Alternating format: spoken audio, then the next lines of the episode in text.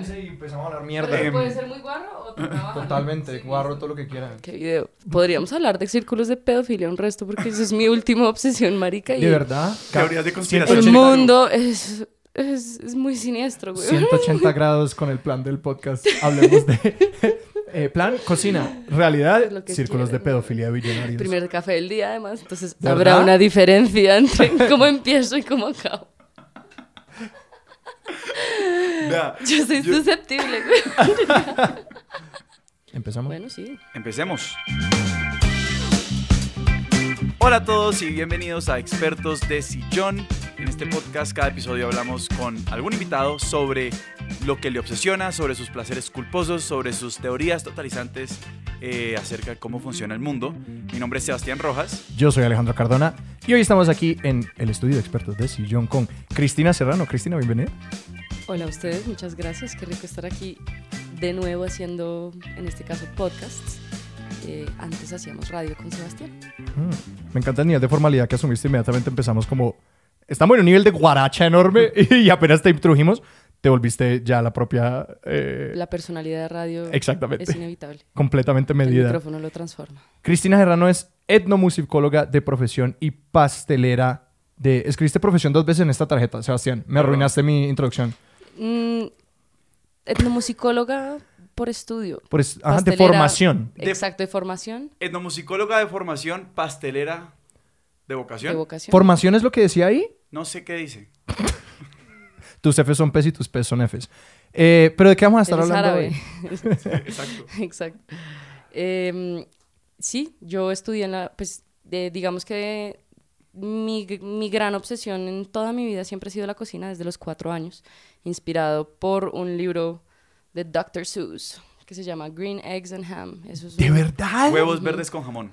Sí, pero como yo era bilingüe, entonces yo me lo leí en inglés. Ent- Entonces, eh, a partir de eso, yo dije, yo necesito hacer un jamón verde y unos huevos verdes. Y ahí empezó todo. ¿Y los Eh, hiciste? ¿Qué se va? Eso quedó inmundo. O sea, imagínese usted ¿Anilina? coger ¿Anilina? un, un jamón pietrán, una lonja de jamón pietrán y, y un- unos huevos revueltos sobrecocinados y em- embadurnados en, en colorante verde Ah, que sí. mi mamá me había comprado. ¡Qué ternura! Pero ahí empezó todo. Entonces, toda mi vida fui cocinera y me iba bien en el colegio, pero como, como cosa, como, como resultado no como voluntario de vivir, ¿sí me entiendes? Ujú. Y yo, yo más bien existía era para seguir cocinando y aprendiendo y aprendiendo y solita viendo el gourmet, mucho YouTube, mucha, muchos libros, esa obsesión desde muy pequeña, hasta que yo en décimo yo me iba a retirar del colegio porque tenía un negocio de galletas y brownies que yo le proveía a la tienda del colegio y me iba tan bien que yo dije, ¿qué hago aquí perdiendo el tiempo? Así me entiendes, pudiendo estar haciendo plata, de verdad. Entonces, eh, sí, le presenté a mi mamá un, como una, mire, voy a validar por internet y esto se puso en serio. Pero no, sí, yo sí, escogí la vía más convencional, seguir grabándome. Ok, después- quiero, quiero volver a ese momento que estamos volando por 18 años de historia personal sobre la Gracias, cocina. Yo quiero, yo quiero preguntar por el primer, como la entrada formal a la cocina, como la primera herramienta, como tu primer, Exactamente, tu sí. primer objeto de cocina. Ajá. Ok. Que no sea O sea- huevos verdes con jamón.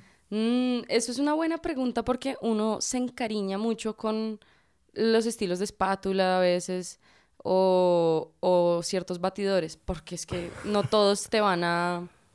No, sí, no, eh, la durabilidad en las, en las herramientas de cocina es una de las como cualidades más apreciadas. Eso sí, y por lo general viene cuando es un equipo un poquito más caro, como, en la- como en los equipos de sonido. Absolutamente. Em, y, y para mí, pues todos los regalos de Navidad siempre eran algún, algo de cocina fino. Pero si me entiende, como William Sonoma, o sea, Sí. traído de Estados Unidos por algún viaje que algún familiar hizo o lo que sea.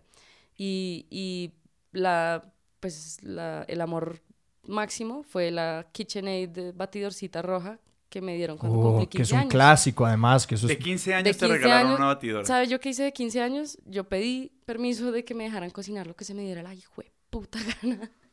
y que me lavaran los platos después. ¿Y qué cocinaste? Hice una cena de un estofado francés muy largo, elaborado. Em, hice pan, hice, o sea, hice como todos los elementos de, de ceros que lo que pasa es que en mi casa el hecho de que yo cocinara era, se volvió un problema porque yo engordé a mi familia mucho. Después de un tiempo, yo a los 12 aproximadamente, mm, le dije a mi familia, yo quiero ser la que llega y la hace la comida, ¿cierto? Eh, hágale, China. Hágale, listo. Entonces, y no eran como cosas fáciles, sino yo me la tomaba en serio y era como, bueno, recetas francesas. Ajá. Hasta que se engordaron mis papás y dijeron, no más, güey. que me imagino que empezaron sí, dichosos. es que creo que el, sueño- el obvio. sueño de cualquier papá es como, me quiero encargar de una de las tareas que para la mayoría de la gente es tediosa del hogar. Y, y en, pero tenía una contraparte muy alta que también ha sido mi talón de Aquiles toda la vida y es que yo era un desastre, yo dejaba esas cocinas, esa cocina vuelta nada, obviamente chiquita, eh, cocinando, etcétera, pero siempre sido, como yo nunca, no soy una cocinera con formación profesional, porque pues tomé la decisión consciente de no ir a la universidad de cocina, a estudiar cocina. Entonces, tengo como ese aspecto un poco rudimentario aún.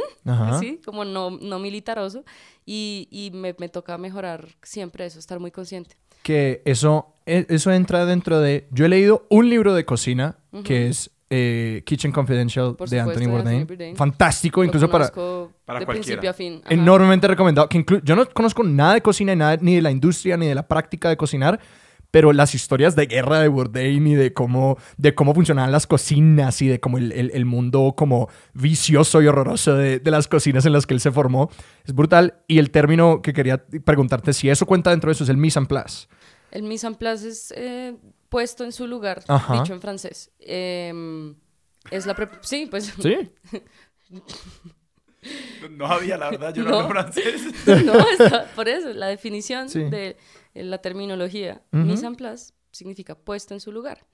Y eso es la preparación que todas las cocinas hacen antes de la hora del servicio, de tener todas las cositas picadas. Y cada chef como en su espacio, En ¿no? su espacio y cada quien, digamos, escoge eh, organizar su mise en place como quiera. Entonces eso también habla mucho de ti como cocinero. Ahora, una cosa es un cocinero funcionando dentro de una cocina activa Ujú. y otra cosa es alguien como yo que por lo general está sola en su centro de producción horneando pues todo el tiempo, ¿no? Y, eh, y, mm, o sea, las diferencias son grandes en cuanto a que tú en una cocina no la puedes embarrar ni una sola vez. No puedes descuidarte porque se desencadena un efecto de atrasar todo el resto de las cosas. Un dominó ahí. Eh, exactamente, exactamente. Y en ese sentido de, de- hablar de, de- lo que es estar como, estás diciendo, no, pues yo, pues yo conozco tu cocina de tu casa y quería saber cuándo empezaste a trabajar en cocinas. O sea, cómo, cómo ha sido tu experiencia de transitar distintas cocinas versus como la cocina de tu casa cuando estabas vivías con tus papás y ahora tu cocina sola. Em, desde los 13 años, mi primer trabajo fue a los 13 años. Mm, Yo tenía un tío que tenía un restaurante muy bueno, muy grande acá que se llamaba China Club en el centro comercial El Retiro. Digo todo esto porque era pues de cierto calibre y tenía un centro de producción de, de la mise en place precisamente. Entonces en vez de picar las zanahorias, la cebolla en la cocina del restaurante, Llegaba. se hacía eso en una casa, ahí cerquita, eh, por ahí la 78 como con 14 o algo así, en una casa. Y todos los procesos, eso se llamaba la casa de procesos. Se llevaban ahí, se porcionaban y se llevaban al restaurante. Y en el restaurante, ¿con cuánta anticipación llegaba eso? No, eso es todos los días. El día de, pues. Sí, el, el- lo del día, Ya. básicamente. Em, entonces, eh, yo le pedí trabajo, pues le dije a mi tío, déjeme trabajar ahí en vacaciones. La rosca siempre, pues si me entienden, me ha ayudado y me ha beneficiado mucho porque ahí pude yo infiltrarme en un mundo de adultos, si me entiendes? Todo el mundo me preguntaba, ¿usted es del SENA o algo así? porque está acá? Y yo, parce, yo tengo 13 años, o sea. Uy, pero es buena. Y yo, pues sí, porque soy, mm, soy cocinerita. Yo, si me entiendes, como es algo tan inherente como poder identificarse como algo. Soy Y por, y, por aclarar, entraste a trabajar a la casa de producción, A, la- a picar. a picar. A picar. Y eso es, eso es algo en la cocina que es muy importante, es atravesar todos los peldaños de, de la jerarquía para poder entender em, que la cocina en sí, el, el producto final, eh, es un instante de amor que se experimenta, pero eso es, conlleva muchas cosas muy, no, no hartas, sino em, extensivas atrás. Entonces es importante como poder hacerlo todo. Si me entiendes, un buen cocinero tiene que poder saber picar. también. Es igual que en la música, o sea, un buen músico tiene que poder hacerte una escala Ujú. mayor, tranqui- así a ojos cerrados, Claro. ¿sí me entiendes? Vainas así, es muy primario. Em, y entonces yo ahí picaba, picaba, pero como era sobrina del dueño y se sabía, entonces, y también sabía cocinar, yo empecé a meter cucharada y a decir, oiga, ¿por qué no metemos esto en los postres? Entonces ahí desarrollé un par de postrecitos, un, un montón de Nutella y fresa, como pues, muy normal, pero para un restaurante chino es apropiado, y un pie de limón, y ahí fue como, ok, qué gonorrea, uno puede, pues uno puede afectar algo con un aporte creativo, supongo, eso, pues fue muy lindo, fue muy grato. Y ya a partir de eso, mis padres se divorciaron, mi papá se fue a vivir a Villa de Leyva, Boyacá, y yo lo iba a visitar un resto. En, esas visitas conseguí trabajo como mesera en un restaurante francés y ahí vi de mano de un chef francés que se llamaba Rémi Villiers, que lo recuerdo siempre con mucho cariño, pues todo, todo. Mm. Y además era una experiencia chistosa e interesante porque llegaban muchas familias de mis como compañeros de clase de mi colegio a comer a ese restaurante y yo la era la mesera. Entonces eso como que se le cruzaban los cables a la gente mucho, especialmente los papás y se sentían como medio mal o lo que sea y pum, toma tu propinota de 50 barras ahí. y yo, ¡wash! Además que 50 mil pesos en el 2010 eran otra cosa. Y 50 mil pesos para una niña. Y para, no- sí, pues yo no tenía gastos. Claro. Y yo creo que la pregunta ahí es, o sea, estamos hablando de que, de que cuando tu primer trabajo en, en, en, en la casa de producción de Club China, ¿se llama? China Club. China Club, y, y bueno, y después de trabajar de mesera en Villa de Leyva, eso nos, como nos trae la pregunta de como la clase y la cocina, y yo co- como quiero saber cómo ha sido tu experiencia navegando, como, pues sí, vos sos una persona de, que viene de un ambiente pues, de privilegio, eh, cómo ha sido interactuar pues en las cocinas donde verdaderamente son espacios pues donde es gente pues que Claro. es un trabajo para sobrevivir, o sea, y, y- no, y, y que, y que en un ambiente como así es como estamos hablando de Villa de Leyva con un chef francés. Y es como probablemente las personas que trabajan en la cocina son de Villa de Leyva, de distintos fo- trasfondos. Y Correcto. tenemos este chef que viene de Francia y que la clientela a la que están sirviendo probablemente Es- tiene el dinero para comer de un chef francés. Pues eh, esa ha sido como la navegación y la experiencia más interesante de, pues, de toda la experiencia de, de trabajar en la cocina. Eh, uno nunca debe olvidar quién es uno, ¿cierto? Pero no por quién es uno, uno no puede em, interactuar o comunicarse con otras personas. Eso es lo que a mí la cocina me ha enseñado. Lo que pasa es que yo tengo un papá que es muy particular y muy, sí, como por decirlo así, muy particular. Y es él- eh, gracias a él yo aprendí a navegar muchas situaciones desde muy chiquita, a tal punto que no era como confrontar un mundo foráneo y extraño, como de gente de otro estrato socioeconómico, de otra como manera de vida, ni nada de eso, sino ya se, se piloteaba bastante. Ahora, más recientemente, yo sí tuve una experiencia eh, muchísimo más contrastada, porque cuando uno es chiquito, uno también está, mm, eh, también como que mm, maneja el privilegio de ser joven y que eso produce ternura. Si me entiendes, como que no, No es es, tan no se espera, Iba a mencionar Exacto. eso, claro. No se espera que una china de 14 años de un colegio, del mejor colegio de la ciudad y todas esas jodas, esté trabajando. Entonces, en vez de verlo como cualquier otra cosa, lo ven como, ah, qué, qué lindo, ¿sí? Y uno, sí, como que eh, navega esas aguas con, con, e- con eso, pero ya cuando eres ya más grande, pues eh, es con lo que hay, usted tiene que lidiar con lo que haya. Entonces yo hace poquito tuve la experiencia de trabajar en un restaurante también francés acá, eh, no voy a decir el nombre. Acá en porque- Bogotá. Sí, acá en Bogotá. No voy a decir el nombre porque no voy a hablar también de él. Em, y, y entré también por Rosca, Ujú. porque pues te- conoz- literal conozco al dueño.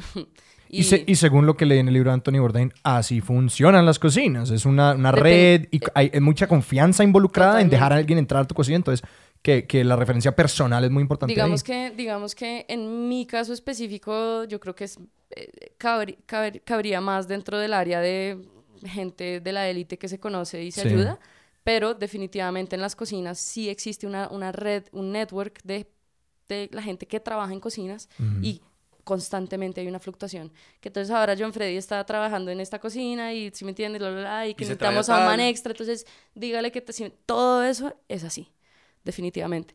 En mi caso, como pues esto es otra cosa, no lo vamos a llamar networking de esa manera, es, yo conocí al dueño, le Ujú. dije, oiga, necesito camello, ¿tiene vacantes? Sí, hay una vacante de auxiliar de cocina. ¿Quiere?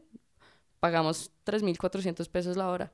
¿Quiere? Y yo, hijo de puta, bueno. ¿Qué es un auxi- auxiliar de cocina? Mise mm, haga lo que le digan, Ya, ¿sí? Haga lo que le digan. Soldado de cocina. Exacto. soldado, sí. Exactamente. ¿Ese es el line cook, quizás? Sí, exacto. Ah, ok. Un line cook. eh, exactamente. Entonces, entonces mm, llegué yo. Nadie me conocía. No, ve- no soy intern de alguna universidad, como tenían varios de la universidad piloto, de la piloto, creo. Un par de chinos que estudiaban gastronomía, además, re jóvenes, parce, de 18. Que yo tengo 24, escasos 24, pero de alguna manera u otra, puta, No, me sentí ya más grande. de- de- fue extraño. Y, y llegué allá. Y el, era una cocina de como unas 11 personas. Eh, el chef, por ejemplo, es un man de 27 años que usted lo mira y no, no parece 27, sino, mejor dicho, exuda un respeto, una admiración y una- un trabajo de persona mucho mayor y sabe lo que hace y es un tipo que ha estado 11 años desde que salió del, del ejército, ahí metido en ese restaurante, empezó de lo más bajo, ahora es el, eh, ahora es el jefe de cocina. Y yo aprendí mucho de él, que con pf, pulcritud, em, agilidad, más allá, yo sé cocinar, pero yo no tengo esas cosas, ¿sí me entiendes? Entonces para mí eso fue bootcamp. Y el resto de las personas, mujeres alrededor de aproximadamente de mi edad, 24, 25, 26 años, em, y, y hombres de La Guajira, más que todo el Chocó, em, que ellos son los que, pues los steward, el- la palabra steward, steward, pues es que así se habla, eh, es el que lava, el que, sí, todo eso. Y los auxiliares de cocina éramos los que ayudábamos al chef en el boleo. Pues yo, mejor dicho, es un restaurante que abre muy temprano. La gente entra a las 6 de la mañana o antes, cinco y media.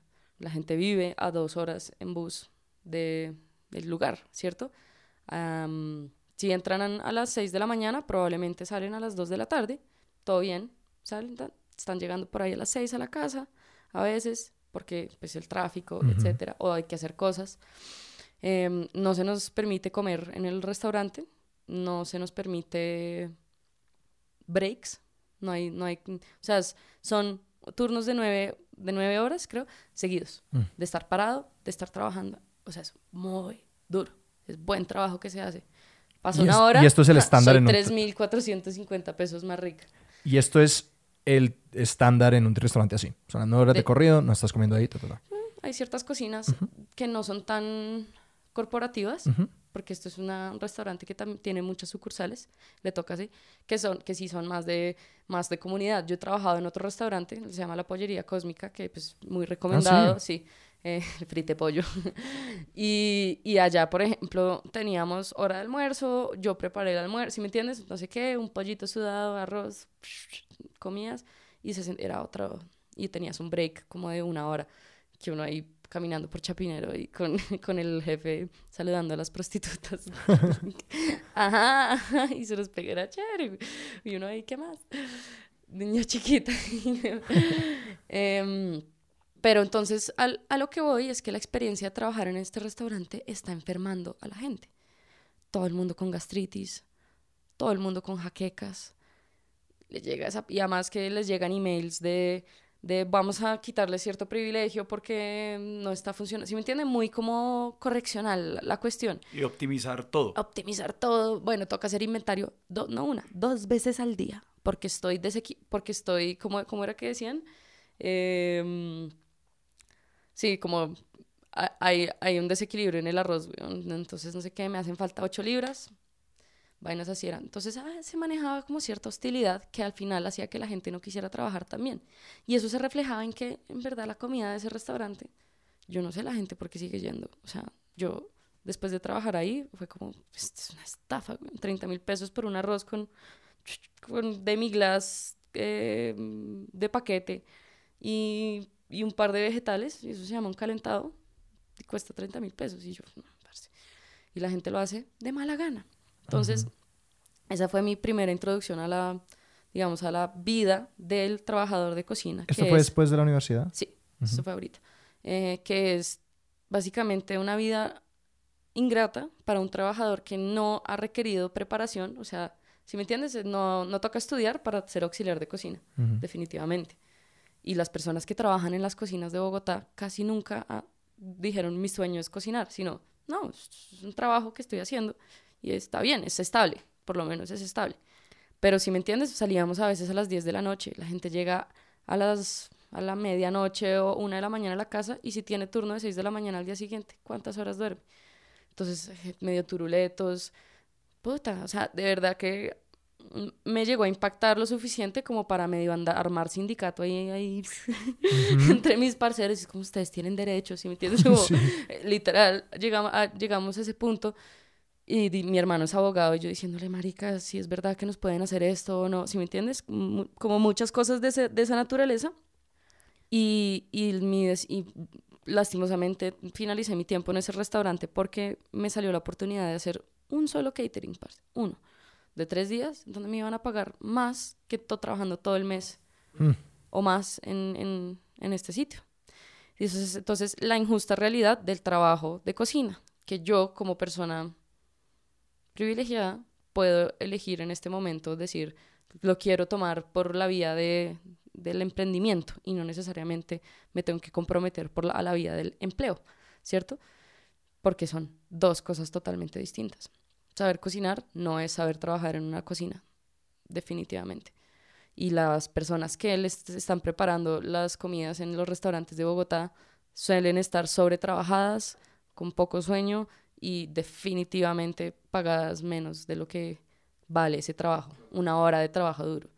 Yo quiero ahondar un poquito en ese tema de, de cómo valoramos el trabajo eh, de toda la cadena de producción de la cocina, porque digamos, en tu experiencia de, de ya salirte y decir como, no, yo soy mis productos, o sea, yo soy Cristina, yo hago postres, este es mi, mi, mi trabajo y lo hago todo yo, bueno, pues, eh, versus, versus este, esta idea, como ejemplo, de los chefs, ¿sí? Y, y, el, y el genio de un chef pero todo lo que hay detrás, exacto, lo que decías, como el plato es un nanosegundo, por decirlo así, de, de una cadena de producción larguísima en la que hay muchas manos, pues muchos, muchas habilidades muy concretas, pero a la larga, pues o sea, todo el mundo sabe quién es Anthony Bourdain o no sé, Gordon Ramsay o sí, no sé, Nigella, lo Claro, que sea, claro. pero pues no, es absoluto, todo lo que pasa antes de que el, el chef de un restaurante pues reconocido de cualquier ciudad le ponga el toque al plato, está absolutamente invisibilizado. Absolutamente. Y pues el fenómeno del chef estrella es simplemente otra iteración de la obsesión que tiene esta sociedad occidental con celebrizar a casi todo lo que haya. Ya lo hicieron con los científicos, faltaba con los chefs, ¿sí me entiendes? Y eventualmente seguirá pasando en muchas otras eh, profesiones. Todo esto empezó, o sea, de chefs em, no, notables que tendrían apariciones en televisión en los 70s, en los 80s, o tenían un ángulo de yo soy mm, eh, Paul Bocuse, el padre de la, de la nouvelle cuisine francesa, que soy, o sea, soy un dios, o cosas para amas de casa, ¿sí me entiendes? Y luego, gracias a Jamie Oliver, como en el año 2000, que él es un señor que ha hecho gran trabajo y yo además lo veía chiquita, entonces me, me encantaba. Em, la nueva figura como de alguien creativo, fresco, joven, ¿sí? Que tra- trajera una cocina un poco más casual y que además como que estuviera bonito, ¿sí? porque pues, yo creo que también esa fue la, la elección que hicieron con Jamie Oliver. Y que suelen ser buenos comunicadores. Sí, exacto. Y a pesar de que el tipo tiene un... es seriamente boca sopa, que eso, pues si yo lo hubiera escogido por su habilidad, de no lo hubiera escogido por eso. Pero, pero pues más allá de eso, ¿Cuál era el programa de Jamie Oliver? Porque no lo Naked conozco. Chef. Ok. El Naked Chef. No sé, I don't think he was naked. No creo. pero, pero, entonces, claro, ahora ya tendemos a aproximarnos a la comida por quién la cocina, en vez de por qué comida es. Y eso, eso, es un fenómeno mucho más reciente que cualquier cosa.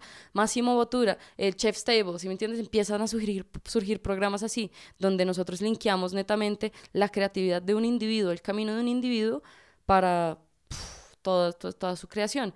Y muchos chefs sí hacen énfasis en decir, no, mi equipo, mi equipo, it's all about the team. ¿Cómo quiénes? Mm.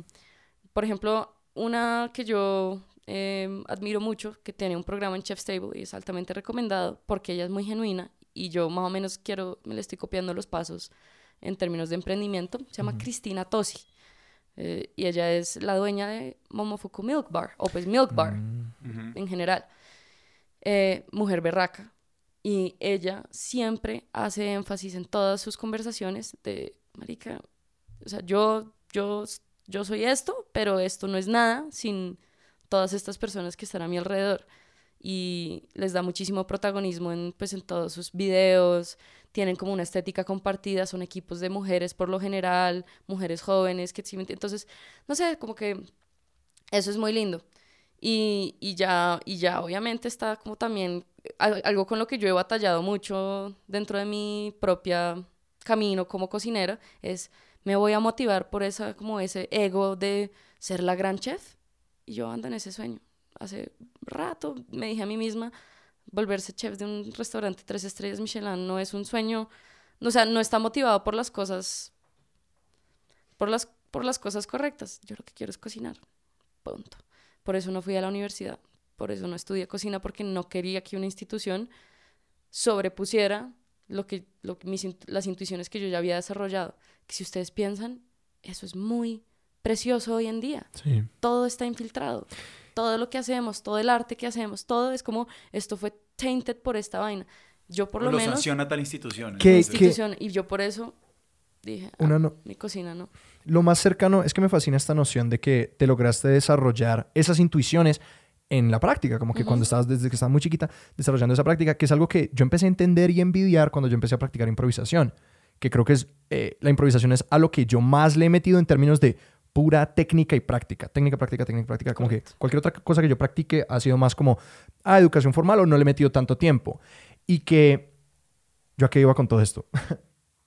Estábamos hablando sobre, digamos, mi autodesarrollo Ah, claro, de que- no querer, ajá. que una nota de improvisación que yo llegué a recibir, que la empecé a analizar como una nota de vida, es, eh, pues una vez empecé a como recibir una, una formación formal, eh, eh, una educación formal en la improvisación, recibí una nota de un profesor que fue, Alejandro, deja de poner la buena improvisación en un pedestal, porque te impide improvisar.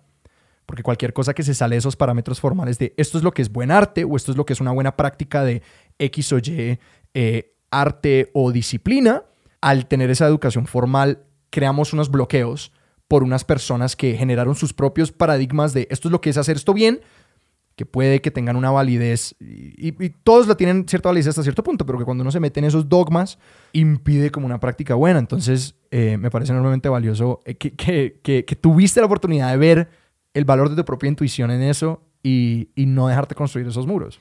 Y ahora que hablas de eso, reflexiono un poco y me doy cuenta que en realidad uno nunca está completamente exento de influencias ni de paradigmas y mucho menos yo que desde muy joven eh, estaba muy metida en el cuento de aprender la cocina francesa, la tradición, si me entiendes? Aprenderme todos los términos.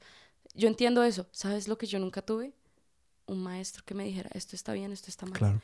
Y yo fui la que eventualmente determinó, para bien o para mal, lo que estaba bien o estaba mal. Porque a mí, sí, y eso es algo que me pasaba mucho. Yo nunca he ido a Japón y nunca he probado los postres japoneses con los que estoy obsesionada, pero los hago.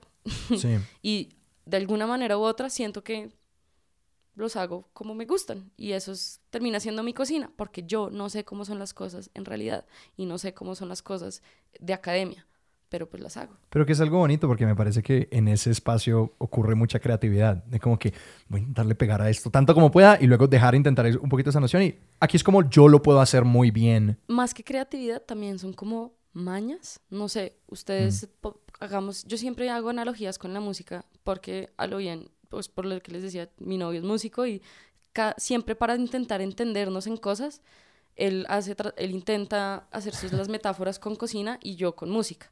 Entonces, por ejemplo, un músico autodidacta, si ustedes a veces lo ven, suele tener manerismos y mañitas extrañas que por lo general en la academia a ti te quitan. Claro, Yo estoy llena de esos. Mi cocina es medio rara por eso, sí. porque es mi manera Y- de cocinar. Es como de abuela, güey, ¿sí me entiendes? Entonces, sí, y las abuelas también tienen sus mañas raras y todas esas vainas. Y bueno, eso fue una decisión consciente. Un- tiene sus, su contrapeso que a veces uno sí necesita estructura y rigurosidad en la cocina, especialmente si te vas a dedicar profesionalmente, si vas a producir en, eh, en masa también. Entonces, yo eso es un aprendizaje que tengo sola y que también a raíz de trabajar en este restaurante que les mencionaba, eso me ayudó mucho. Me fortaleció físicamente mucho, esos brazos así, uno de estar alzando eh, canastas de naranjas y todo, bajando, suba, baje, me caí, una vez me metí una caída, parce, puta. Y se me cagaron de la risa, además, los malparidos.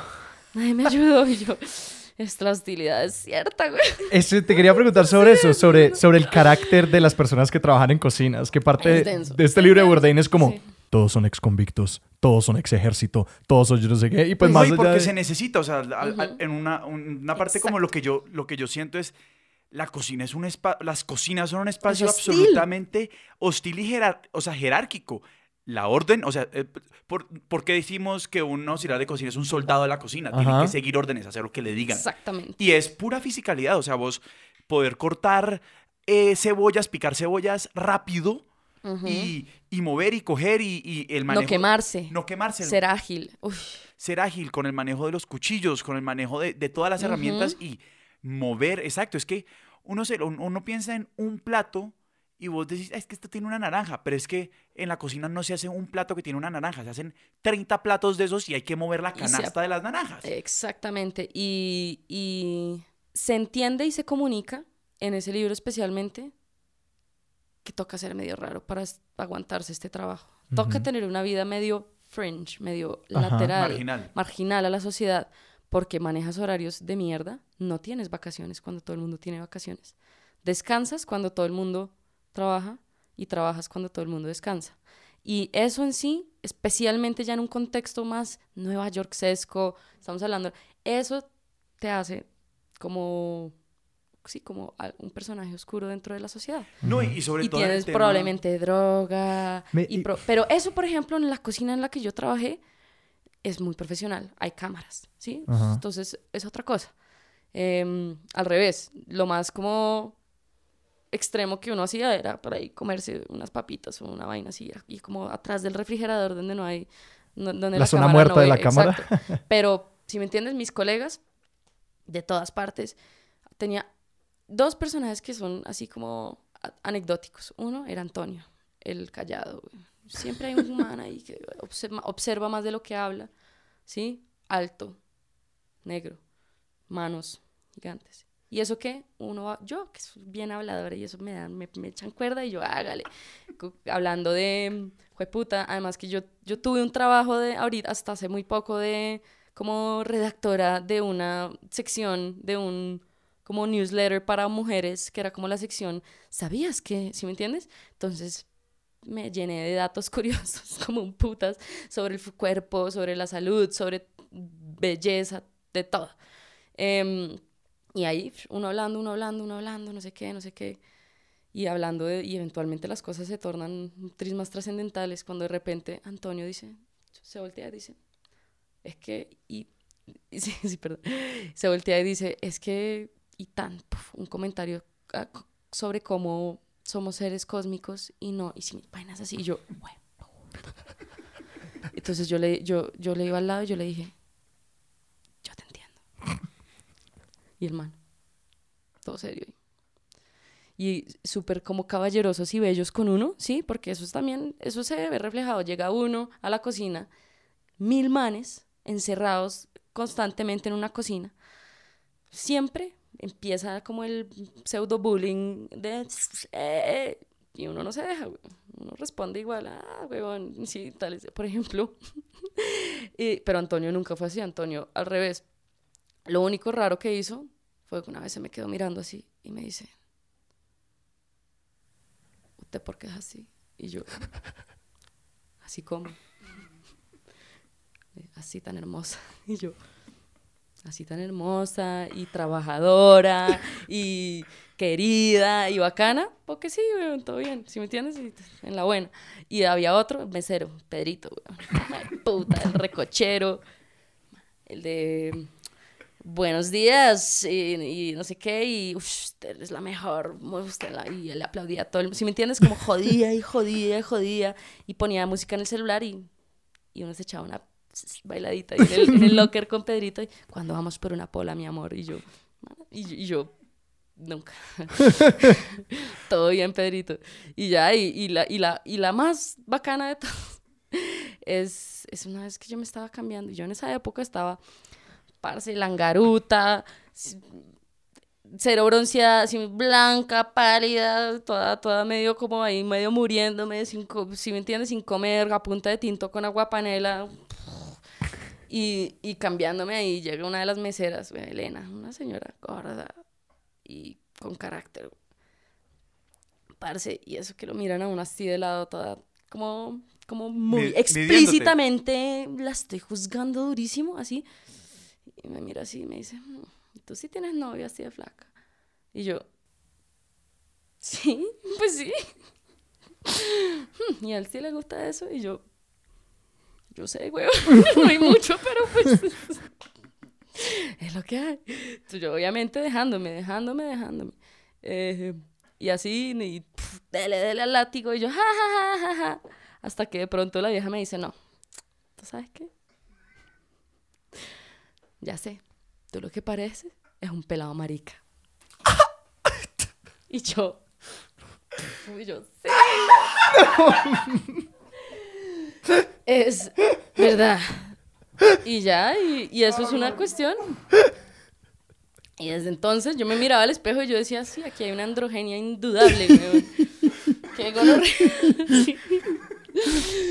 Entonces, entonces, nada, y después de eso Elena, más querida, sí, malparida, siempre me te venía una maleta, yo, yo iba con mi maletica y me decía, ay, ¿cuándo me la regalas esa maleta? Y yo, no, weón, no, mi maleta, weón. Pero bueno, todo bien, si me entiendes, yo eso uno no realmente no se deja afectar por esas cosas, Sí. especialmente sabiendo que yo, si me entiendes, yo me iba a la casa, yo me iba in- incluso en Uber a la casa, re tranquila, todo, si me entiendes, mi vida es muy bien, muy tranquila. Yo por qué voy a ir a joder a Elena, güey, a armarle pedo a Elena. Ujú. No, yo estoy tranqui. Entonces, pues sí, esas eh, buenas anécdotas de... Me encanta, del pen- me encanta pensar esa barrera entre el restaurante y la cocina, como el espacio donde la gente come y el espacio donde la gente trabaja. Pero es que es, que- es totalmente un tema de, de como el anteteatro y el escenario. O sea, el, No, el y- restaurante claro. es el escenario. ¿Sabes, cómo, sabes, qué me- me- ¿Sabes qué otro espacio así se me ocurre? Disney y el sub-Disney. Como la ciudad que existe detrás de Disney para apoyar todo ese sistema, Mm, que en. Disney... eh, El eh, cerrejón, ¿no? que para los que para los que no han oído esta historia es que se los recomiendo que lo busquen en internet y todo eso para que vean fotos y todo. Por ejemplo, es que uno va a Disneylandia y los basureros eh, van hasta un piso abajo, como que hay todo un Disneylandia abajo de Disneylandia que uno nunca ve a la gente retirar basura, traer cosas de comida a caseticas, como que nada de eso pasa en el suelo. Todo eso está ocurriendo en un subsuelo en donde mueven camiones y quitan basura y los y todos los trabajadores entran a Disney por debajo. Eh, que como que todo esto, esta magia y todo eso, eh, eh, creo que se ve muy reflejado en un restaurante y pensándolo, es que estaba pensando en cuando mencionabas a, a, um, este Oliver, eh, Jamie que, Oliver. Jamie Oliver, que la presentación y la experiencia de la, de la cocina, la metáfora, es que decía el Naked Chef, y que inmediatamente hay, un, hay una tendencia en como la, la- comunicación de cocina y la presentación de la cocina en televisión, que todo es igual a la pornografía. Eh, si uno hace un, un play-by-play de, de, de cómo, ok, ¿cuál es, cómo es ¿Tú qué porno ves? ¿O qué? eh, exclusivamente con comida. no, pero hay, eh, eh, hay un texto de comunicación que es como, bueno, ¿cuál es la metáfora eh, operante en un show de cocina? Y es como esta preparación, como el foreplay, y luego estamos entrando en esto. Y que ah, específicamente el momento de como la cata en un show de cocina, que todo el lenguaje y todas las cosas es como este orgasmo eh, eh, Ok, es sensorial y claro. todo eso. Esto está mejor construido en, en- en un, en, un, en un paper, en una cosa ahí. Eh, pero que le estaba pensando como que, que eh, detrás todo es militar. eh, eh, abnegación del ser, tortura de las personas que están allá atrás. Y luego cruza esta barrera y es belleza, relajación, experiencia sensorial y todo eso, que es una división enormemente marcada. O sea, eso en una película que se llama Ratatouille es el eso es lo más el momento más evidente de eso es el momento en que el chefcito ese bajito está desesperado porque ya pilló que hay una rata en el sombrero. ¡Ah! Loco, loco, loco hasta que y ¡puf! termina como afuera de las puertas de la cocina en el restaurante. Ah, el ambiente calmo. Ajá. Total, la musiquita y el man. I'm sorry. Vuelve a cerrar. Ese es así, totalmente así. Yo tengo una experiencia bonita de algo similar y es que cua- cuando yo tenía 17 años, que me iba muy bien, era una muchacha pudiente, pude, pude viajar y viajé a Nueva York a ver si, a ver, a probar la comida de que, que tanto he estado viendo, tantos chefs estaba admirando toda la vaina. Y me fui sola. Y, sí- y marica, conseguí reservaciones en Le Bernardin, que es un restaurante del mejor amigo de Anthony Bourdain, Eric Ripert, y es de pescado y tiene tres estrellas. Esto fue en el 2002. De un máximo de 4 o 5. Tres. De tres de tres. Tres de tres, tres. ajá. De tres, sí. Las Michelin. Las Michelin, Ajá. Las propias. Las de las llanticas. La- Lo peor es que sí. Sí, es de Michelin. Lo peor es que sí, sí, no hay nada que hacer. Que la historia- Además que, sí, todo ese tema de la guía Michelin. Claro. Que es un poquito como el Guinness World Record, más o menos. Que como que compañías que no tienen nada que ver con la industria en la que estaban, Michelin empezó como compañía de, de carros, empezó a decir, estos son los buenos restaurantes para comer en Estados Unidos. Exacto. Y empezaron a otorgar. Francia, En estrellas. Francia. Y en- No, sí. luego fueron a Francia, me parece. No, ¿No? creo que es primero Francia. No, ¿Ah, sí? porque es- Michelin. Es Michelin. Oh, lo ¿Sí, he estado pronunciando mal toda la vida. Claro, pa- No, pero claro, para Ajá. promover el uso de los carros en Francia Ajá. y las llantas, era decir, les vamos Vaya a hacer sitio, una ajá. guía para que ustedes se manejen en este país Sí. comiendo. Y así surge la guía Michelin. Mm. Que- que- todo y lo que hacemos para que la gente queme gasolina. Y. Guinness, y Guinness, que es lo mismo, que Guinness es la marca de cerveza que por... No me acuerdo bien la historia. Ellos empezaron a hacer esas competencias no esas sabía vainas. que era de Guinness la cerveza. Es la cerveza de Ah. Guinness que empezó a hacer eso. eh, que no sé si los récords empezaron con cosas relacionadas a cerveza o juegos de eso. No sé. El caso es, es la misma empresa. Interesante. Y pues la experiencia de comer en un restaurante de tres estrellas Michelin es, es otro cuento. Es otra cosa. Yo he tenido la fortuna de ir dos veces a un restaurante, uno de tres estrellas y otro de dos, ambos en Nueva York. Y tenía 17 años, hice una reservación a hora de almuerzo porque no había la cena. Estamos hablando de un prefix de 170 dólares en el 2012. O sea, una joda muy cara. Estúpido. Y yo iba sola, menor de edad. Me puse elegante, cogí el metro, el hijo de puta metro se vara. Ah. Yo, marica. Manes tocando ahí, weón, y yo toda bien puestica, así, weón, no sé qué. Me bajo. Frío, neva, ruido. Radio Shack City Hall, eso es porque es por allá en las 50 y pico con Ra- Radio Shack City Hall. algo. Radio Ra- City Music Radio Hall. City Music Hall. Radio Shack es una tienda de electrónicos. Tengo. Exacto. Como antiguo neoyorquino me, me, Me- me, produce tanta gracia Radio Shack Music Hall. Sí. sí, sí. Ay, ay, ay. Bueno. Radio City, todo eso. Pues es que yo creo que fui a esa parte de Nueva York esa vez y ya. Nunca volví a ir allá porque pagué. No, es un moridero turístico. Es, es horroroso. Como yo vi en Nueva York año y medio y fue como a la Sí, 40 de la 42 a la 55 es como, no, no no casi nunca porque nunca tiene nada que hacer por allá. Ujú. Entonces, pero yo en ese momento sí tenía. Y después, ¡buah! neva, ta, ta, ta, cruzando esa calle, me resbalé, o sea, Oh. duro. Cuando de repente, pum, el restaurante, entro y, ¡uc! como esa, imagínense entrar a un estudio totalmente como sound treated, que Ajá. todo se suspende a su alrededor, esa misma sensación. Y de repente, hello, ¿sí me entiendes? Ya todo el mundo, hola, como... Y yo soy un comensal extraño dentro de esos porque soy una mujer joven que va sola a almorzar a un restaurante muy caro. Entonces, pues, pues es curioso. Sí. Sí, entonces, pues es como que no tenemos ni idea quién es usted. Usted puede ser como una heredera de algún imperio tercermundista, la vamos a tratar bien, porque no sabemos quién es, güey. Ajá, no tenemos ni idea quién es. Me senté ahí, parce, estrenando el francés que había aprendido hace poquito en el colegio. Ah, hello. Y, y, y, y haciéndome la que sabía las cosas. Yo Claro, claro. vineando, no sé qué, un, bueno, un Riesling, no sé qué. Cuando llega la comida y wow. Y ahí es que uno se da cuenta que vale, Sí. que vale. Porque eso es otra experiencia. Por ejemplo, me acuerdo, me acuerdo de todos los platos. La entrada era un, un, pesca, un tartar de pescado con lonjas, obviamente preparado, toda la vaina. Pero el catch era que tenía queso parmesano. Y eso es una de las grandes reglas de la cocina. Es como no mezcle queso con pescado. Casi nunca. O sea, la pasta con mariscos no se le raya queso parmesano, por lo general. Cosas así. Son muy estrictos. No, hay que romper las reglas. Si funciona, funciona. Mm. ¿Sí? De, de fuerte, un Hollywood pochado. El pescado más perfecto de su vida, con unas moneditas de trufa negra. La primera vez que probé la trufa negra en mi vida. Y dos salsas que tú regabas simultáneamente al lado del plato para producir un efecto pseudo yin yang. Una oscura, eh, color charco. No vamos a decir que era bonito. Y la otra clara. Ahí.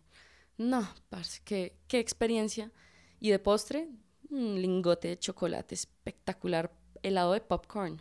O sea, ustedes ¿Qué? probaron helado y esto sabe a popcorn. A crispetas. Sí. Cosas, y bueno, fue maravilloso.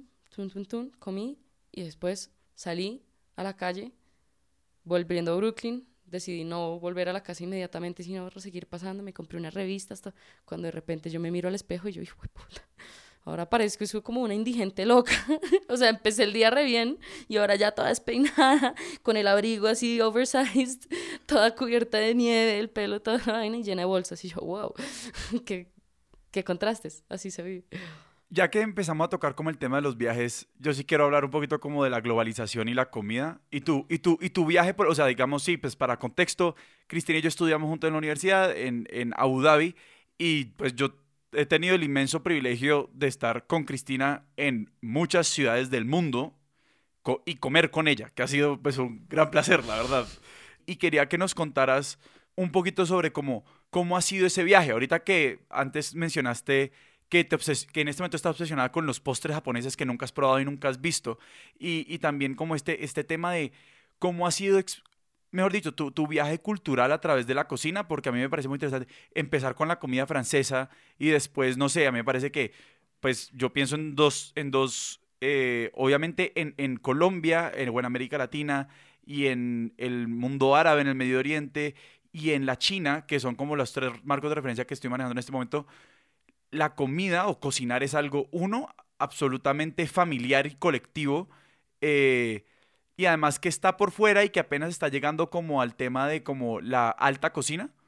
O sea, la, la- cocina, la comida china, o no sé, me- como... Ah, Ahí hay un, hay un misconception que podemos de una vez em, atacar y es que la comida china tiene su mundo high-end, o sea, de realeza, y usted y yo lo hemos probado. ¿Se acuerda esa cena loquísima, la del pollo frío? ¿Se acuerda, sí, papi? sí, sí.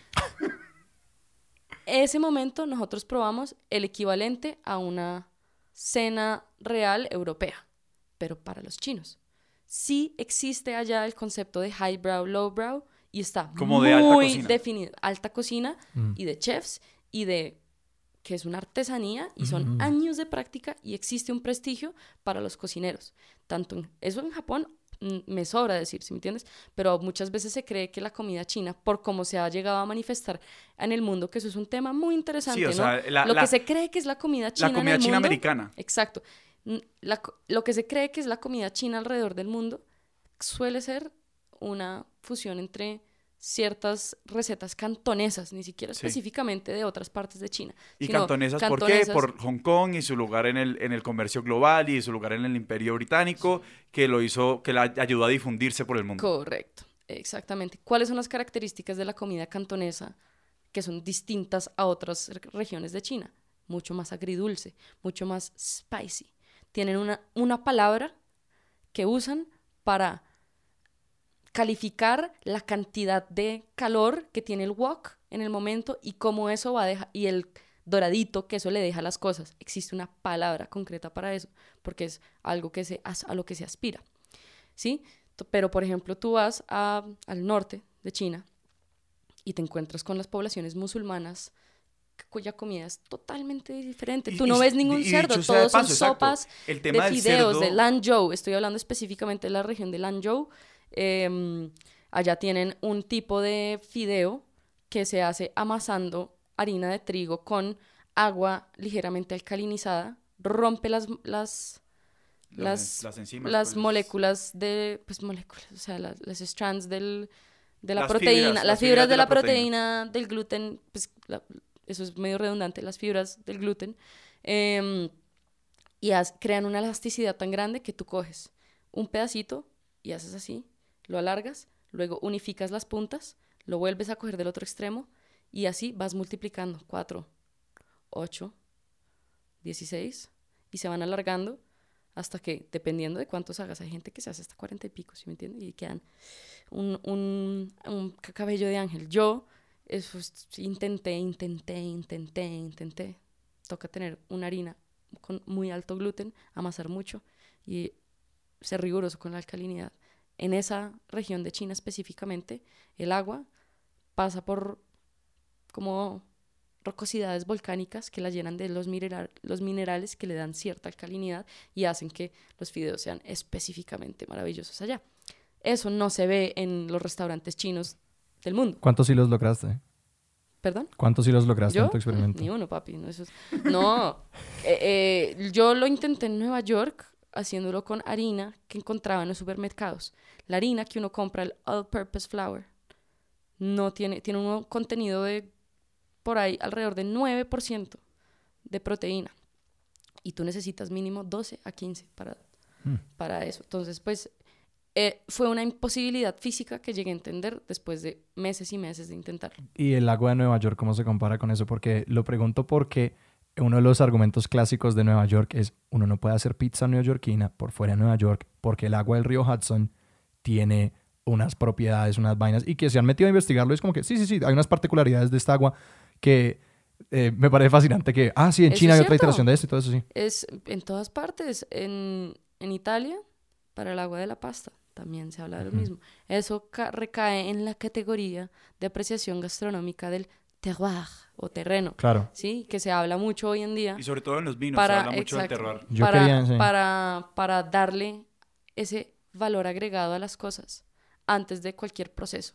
No, Pero esto es a mí, Claro. antes de la intervención humana ya son más Ya valiosos. es champaña. sí, claro, ¿no? Y, y lo otro es que hablamos, o sea, un poquito hablar de la comida y la globalización no es tanto hablar de como es que hay comida que por ser de un lugar tiene un valor específico, pero la hemos hecho circular como, exacto, hablamos de, de- de la pasta italiana o lo que sea, ¿sí me entendés? O la pizza neoyorquina, pues, o sea, hay, hay mil, hay mil, mil comidas que están asociadas a, a un... a su locación geográfica. Sí, a, a de dónde vienen. Ajá.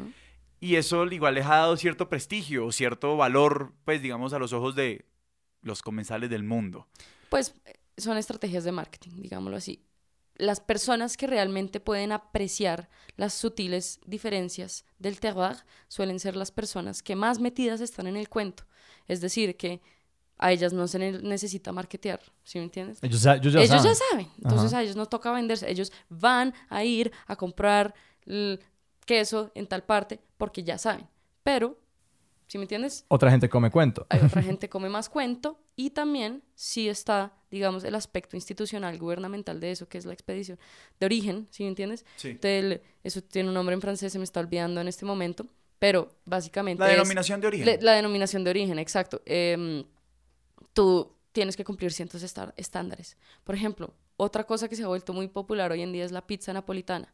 Y la gente que dice que la pizza napolitana no puede ser pizza napolitana si no tiene, si no se echa con harina tres ceros, em, tomates de tomate San Marzano específicamente crecidos alrededor del el Vesubio. Eh, em, queso fior di latte, que es el queso de eh, vaca, no de búfala, mozzarella de vaca, producido ahí en el área con las vaquitas de Toscana. Digo, con las vaquitas del, del sur de, de Italia, donde está Nápoli. Y, y ah, basílico y aceite de oliva en un horno muy, muy caliente. O sea, tú tienes, hay como un certificado gubernamental que dice, aquí sirven pizza napolitana. ¿Y qué, qué pasa? Que entonces luego eso también eh, sirve mucho para los países eh, europeos, para pues, turismo, etcétera, ¿sí me entiendes? Se ve en Japón. En Japón existe la manía y la siempre la intención de hacer todo lo que vayan a hacer muy bien. Ujú. Esa aproximación. Entonces, chef, en Japón se puede comer la pizza napolitana más rica del mundo, dice. Wow. Ajá. Y, y el man tiene su certificado. Mire, yo uso los ingredientes que son, uso la técnica que es, entonces, esto es pizza napolitana. Pero, again, por ejemplo, aquí hay un restaurante que se llama Máxima que lo hace bien, lo hace muy bien. Yo- Y tienen un horno que, to- que toca esperar casi 10 años para, para ordenarlo hecho, hecho en Italia. Te quería preguntar sobre química porque Sí. tengo una prima, Isabela, que... Hola Isabela. Hola, Isabela. Lo- la menciono por nombre porque ya escucha el podcast. Ah, qué chimba. Entonces quiero recomendarle esto más adelante, pero ella, está hablando con ella, ella está trabajando en un viñedo en Argentina Correcto. eh, y creo que mm, lo que ella hace son como eh, tours y trabaja con, con el personal de viñedo y todo esto. Y pues le ha tocado aprender muchísimo de vinos y ella me dijo, me encontré con una pared que es la química. Porque específicamente con el vino, como es un proceso tan extremadamente químico, pues lo que están haciendo es una alquimia ahí de este jugo. Fermentación. Ujú. Sí, eh, que ella decía como que, bueno, yo catando con los, ¿cómo se llaman los vinólogos? Sommeliers, Enólogos. ¿no? Enólogos, eso. esa Y es el sommelier es el que, el que escoge los vinos de un restaurante. El enólogo es el que trabaja en el proceso eh, con el vino. Y que ella decía como, estos tipos son unos magos y son unos químicos completos. Y que pues yo trabajando con los enólogos, ellos dicen cosas como que, "Mm, lo estoy probando y como que, ah, se nos pasó eh, eh, la madera, le dio mucha Ujú. acidez a estos taninos. Yo estoy combinando palabras que, que sé de vinos que no tienen ningún sentido, pero que ellos sí le tienen el sentido. Y mi prima decía, pues toca meterse un poquito a estudiar química y entender cómo, ah, sí, como estos grupos ácidos se conforman así, ta, ta, ta.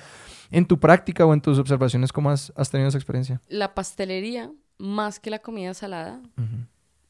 Requiere cierta rigurosidad con las proporciones, está mucho más vinculada a las reacciones químicas que ocurren a partir de literal agentes químicos que uno echa, como lo son el bicarbonato de sodio, el polvo de hornear, dos sustancias distintas que tienen dos resultados distintos en los mismos horneados. Y eso son cosas que uno aprende y uno aprende a decidir cuánto de cuánto. Por ejemplo, el brownie mío tiene una Excelentes brownies. Gracias. Se han ganado una reputación y es por la cabeza que se les ha echado a través de los más de 10 años que los llevo haciendo y es una, una proporción muy específica entre bicarbonato de sodio, polvo de hornear, cocoa y, por ejemplo, la mantequilla te va a dar un resultado distinto versus si usas o margarina o aceite. ¿Y tú usas? Yo Eso uso está en una caja fuerte. Sí, a mí no me importa decir mis ingredientes porque pues estoy muy orgullosa de ellos. Sí. ¿sí? Entonces, yo, yo utilizo una combinación entre aceite y mantequilla para lograr el brillo y la suavidad más grande, ¿sí? ¿Y eso Em, fue puro ensayo y error? ¿O hay una error. referencia que estuvieras mirando que como que... Siempre todo surge a partir de una precariedad. Todos los errores de la cocina. "Hue puta, se me acabó la mantequilla, Ajá. tengo solo aceite. Y hay que entregar el pedido. Como dicen, la creatividad empieza cuando le quitan un cero al presupuesto. Exacto. Y entonces yo, todas las cosas que digamos eh, eh, que han surgido a partir de esas de, cosas nuevas son por errores, netamente. Y uno después aprende y renueva. La cocoa, el chocolate, todas estas cosas son ingredientes que uno como cocinero, más de que le digan, tiene que empezar a, a entender. Y ese es el contacto, el contacto constante con... Y la pastelería, eh, el último filtro es el horno. Y si usted no conoce bien su horno, está fregado. El horno. Tú puedes haber hecho la receta perfecta, a todo, como te dijeron. Y en el momento de hornear no lo conoces bien y pones ciegamente la temperatura 180 grados sin conocer que de pronto es un horno más pequeño que va a producir una conservación de calor más mucho más como directa que de pronto sí es más amplia todas esas cosas Y que probablemente la altitud a la que estás Ah, también bueno, cambia eso, eso. ya es de capos. Sí. Sí. Creo que yo he logrado inconscientemente adecuarme a la altura, Pero por ejemplo, cuando yo estaba Abu- en Abu Dhabi, Nivel del mar. niño, eso es, no me salieron las galletas bien nunca, nunca. La harina era rara, el azúcar era rara, eh, y se me volvían muy ponquesudas. Yo nunca pude hacer mi horneada en Abu Dhabi, por más de que supiera hornear. No, y esas cosas son, son muy jodidas. De hecho, Tú eres muy berraco. sí. no sé, esto es como una anécdota relacionada con lo importante de todos los ingredientes y de manejarlos bien. Eh, yo tengo un primo que, que trabaja pues vendiendo azúcar, literal. Sí. Y, y el man, un día estaba en una comida con él y otro como vendedor de azúcar y me contaron esta anécdota como de un cargamento de azúcar peruana que fue como la hecatombe porque la vendieron a Francia y se les había pasado en el proceso X impureza y se dieron cuenta porque los chefs en París se les estaba quemando el es los los brûlée, como la, la- la parte Sí. la- el caramelo del crème brûlée se estaba quemando, o sea, se, se ponía negro De demasiado inmediato, rápido sí. y se dieron cuenta que era una impureza en el azúcar y el cargamento del azúcar venía de Perú y entonces eso fue un bororó para pues para Claro. y entonces los ingredientes todo esto para decir que los ingredientes son demasiado importantes Y uno no sabe. y hoy en día con el flujo global de alimentos y sobre todo los, los los alimentos que venden como commodities, es que como los efectos mariposa pueden ser tan imprevisibles como que se dieron cuenta de una impureza de un cargamento de azúcar peruano porque se quemaron los brûlés en los restaurantes finos de París. Absolutamente. Eh, mi amigo Alex, que es británico, me contaba sobre la historia de cuando sus abuelos vinieron a Bogotá e intentaron hacer un té. Y frustrados decían, el agua no hierve. Aquí el agua no altura, hierve por la por la altura. Y no podían hacerse un buen té porque lo que él me explicaba era como que, ah, que es muy importante que el té hierva con el agua para que el, porque la- el, el agua hirviendo rompe, eh, sí, esas esencias del té de alguna manera. Y sus pobres abuelos frustrados, yo decía, esta agua no, no hierve, no puedo echar el té porque el agua no está hirviendo. Esas son las cosas que no enseñan en los libros de cocina ni en los programas de cocina, que quizás sí te enseñan en, en las academias, y es la mantequilla en Colombia no es igual a la mantequilla en Estados Unidos, no es igual a la mantequilla en Europa, en Abu Dhabi. Todas tienen proporciones, en cada marca de mantequilla es distinta, de, de grasa, eh, lácteos y agua, porque la mantequilla es una emulsión, no es 100% grasa. Em, son distintas. Que una Los huevos. Una emulsión es... Mire, yo estoy tratando de desarrollar una receta hace como cuatro meses de pancakes soufflé japoneses.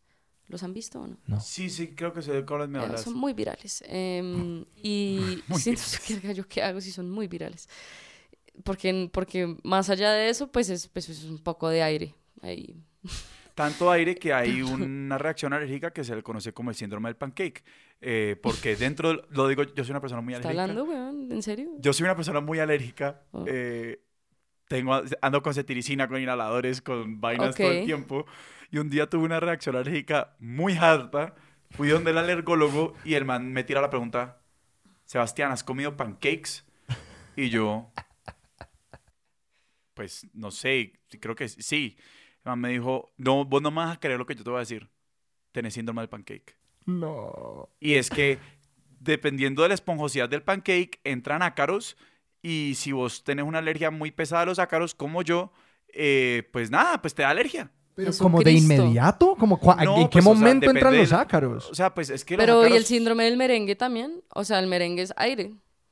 Cualquier cosa, yo creo que cualquier cosa que contenga aire puede concentrar ácaros de, mor- de forma que Coronavirus. a alguien le Oh, genere no. una reacción alérgica. Pues si uno tiene ese tipo de disposición. Pues qué, qué interesante, Sebastián, lo que comentas. ¿Quién es tu doctor? No. Em, eh, pero, pero bueno, hacia donde iba con esto es que un huevo en Japón no es igual que un huevo acá en Colombia. Y esa ha sido mi gran frustración, porque un huevo en Japón pesa unos gramos más que un huevo promedio acá. Si me dicen tres huevos, estamos hablando de tres gramajes totalmente distintos No, Y y, si me además dicen- que acuérdate y- que los y gringos se cagaron eso. en todo porque ellos se inventaron su propia... Y la onza americana es distinta de la onza de todo el No, mundo. eso no es un problema. Eso no es un problema. Porque esa conversión sí es más fácil. Em, todos los dispositivos ya tienen, están, tienen incorporada la, la conversión. cu- Entonces, no es problema. Ah, Tú me dices 3 ounce, ya me toca buscar cuánto es. Aunque yo ya sé que una onza son 28 gramos. Pero por otras cosas. Cristina acaba de picar el ojo y no tengo ni idea de qué significa. Eh, pero bueno, eh, todo, todo esto para decir que hay cosas que no le enseñan a uno, sino la práctica. En- y en la cocina es una vaina muy física. ¿Qué hace entonces que vos te obsesiones con un postre? No tengo ni idea. Yo también quería preguntar por el carácter, como El de... génesis de la obsesión real no tiene ninguna explicación. Mi mamá no era cocinera, mi abuela no era cocinera, a mí eso no es de familia. Yo no tengo ni idea por qué estoy tan atraída hacia cocinar y la comida y veo en ese misterio mi más profunda genuinidad. Mm. Pero ¿qué hace con los postres específicos? O sea, ¿cuáles han sido tus grandes obsesiones, tus grandes villanos? Porque yo creo que uno se dice, yo creo que con las recetas y como con las canciones, cuando uno es músico, y bueno, o sea, con muchos, muchos productos culturales, es como que yo tengo que vencer esto, yo tengo que lograr el brownie, yo tengo que lograr esta canción, yo tengo que lograr este arpegio, lo que sea. ya entiendo. en la cocina hay, o sea, la dificultad técnica suele ser un, un gran motivador para uno querer vencer una receta. Los macarrons, ¿saben cuáles son? sí. Galletitas de la almendra. Pasta esa que hace Kraft. Te estoy molestando. sí. Gran chiste. Y existe. Cristina genuinamente detestó ese chiste. la atacó en lo más profundo. no, y existe. Eh, ahí están los macarons, que es una preparación francesa. Están los macarons, que es una joda ahí de coco inmunda que, yo, que los gringos hacen. Y, y esas. Y pues en el mundo de la pastelería es un, es un problema. Si tú te confundes con alguno de esos dos, es como... Pero bueno, el macarrón es una galleta que no lleva harina, no lleva nada, sino solamente almendra. Almendra y merengue. Almendra eh, molida, merengue.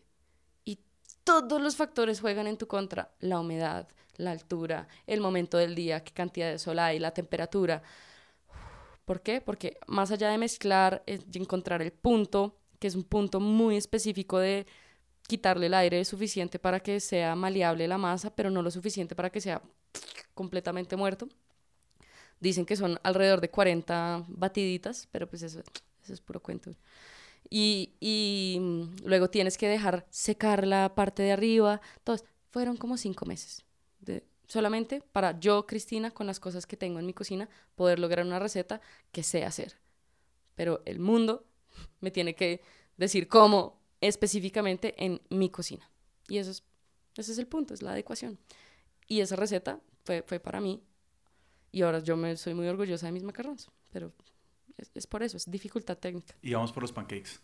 Cristina, si alguien quiere entrarle a este tema, ¿a dónde los invitarías a ir? Porque pues creo que hay Para varias empezar a cocinar. Hay muchas cosas diferentes, sí, claro, que es como, sí, no sé cómo plantearlo, empezar a cocinar o como empezar a pensar de comida, leer de comida, entender comida, no sé. ¿Cuál crees que pues, es una entrada amigable para personas? Hay gente que come por llenar el tanque, hay gente que piensa en qué va a comer y le trama, hay gente que eh, es medio compulsiva con lo que come. Y usted tiene que ver en qué categoría entra inicialmente dentro de su relación con la comida, como, comensal, por supuesto. Como comensal. Ajá.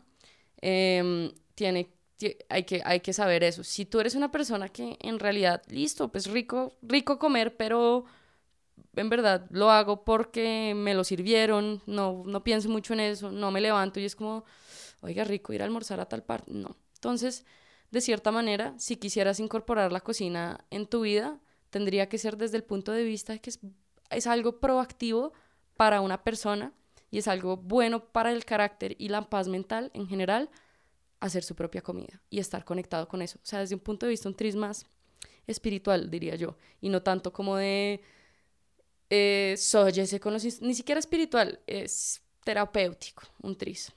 Eh, ya, y por ejemplo, las personas que sí son débiles con la comida, así que quiero chocolate y que no sé qué, y regolosos y todas esas vainas, ¿cómo les beneficiaría a ellos esa relación con la cocina es que cuando usted se pone a hacer todos esos dulces se da cuenta que es complicado, no es fácil y que a uno no le pueden quedar tan ricos, entonces empiezas a apreciar la labor de otras personas y, por ejemplo, hay una, hay una regla de Jamie Oliver que es muy chévere hoy en día que pues, las, los hábitos alimenticios de gran parte de la población del mundo están bastante eh, ligados hacia lo que las corporaciones quieren ofrecerle al público. Entonces, pues lo que dice Jamie Oliver, digo, perdón, no es Jamie Oliver, Michael Pollan, nuestro dios, güey. Yo, yo, yo, ahorita, sabía ahorita que, volvamos, vamos a hablar de Michael Pollan. Yo sabía lo que ibas a decir y te iba a decir, no es Jamie Oliver, son las reglas de la comida de Michael Pollan. Que, Exacto, ojo ahí. Ojo ahí. es Michael Pollan y él dice, coma todos los postres que usted quiera, pero hágalos usted.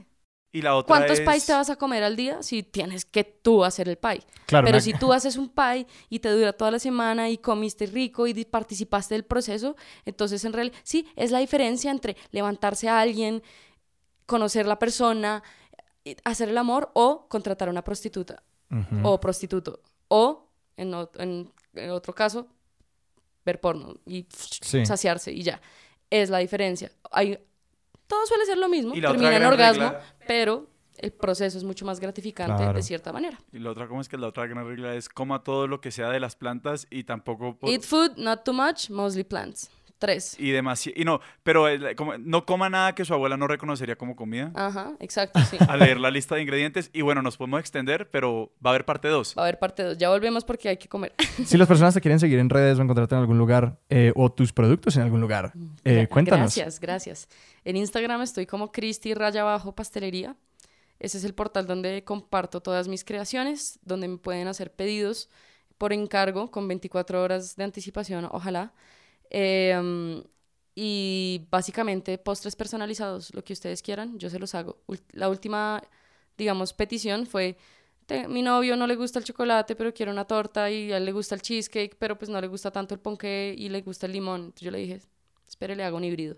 Y hice una torta de cheesecake con cur de limón, eh, que sabía cheesecake, era deliciosa, y, pero era ponqué de cumpleaños. Y bueno, nosotros nos pueden encontrar en arroba expertos de sillón en Instagram y como arroba expertos sillón en Twitter.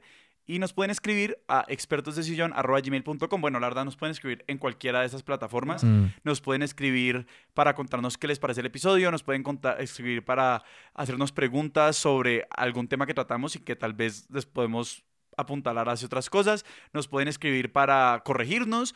Nos pueden escribir Para atacarnos. para atacarnos y nos pueden escribir también para decirnos a quién les gustaría escuchar en este programa, porque nosotros siempre estamos buscando gente para charlar y pues si vienen de ustedes, pues los vamos a escuchar.